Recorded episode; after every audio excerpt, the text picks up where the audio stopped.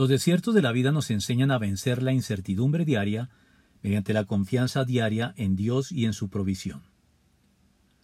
Los desiertos son lugares geográficos áridos, en los que la provisión es nula o muy escasa y difícil de conseguir por medios naturales. Debido a ello, el desierto adquiere un significado figurado en el lenguaje humano para designar los periodos de escasez y dificultad severa en la vida.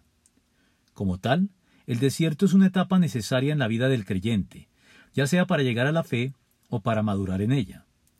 Hay lecciones de la vida cristiana que únicamente se aprenden en el desierto, haciendo de él algo ineludible para el creyente en algún momento de su experiencia de fe. Una de las lecciones que se aprenden en el desierto es a confiar cada día en que Dios nos proveerá de lo necesario para el día, de modo que podamos entender y descansar en el hecho de que no nos encontramos a la deriva y por nuestra cuenta, sino que Dios tiene siempre cuidado de nosotros.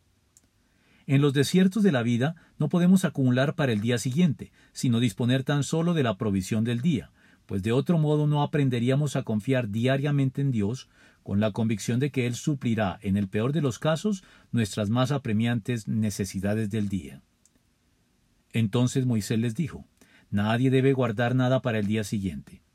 Hubo algunos que no le hicieron caso a Moisés y guardaron algo para el día siguiente, pero lo guardado se llenó de gusanos y comenzó a apestar. Entonces Moisés se enojó contra ellos.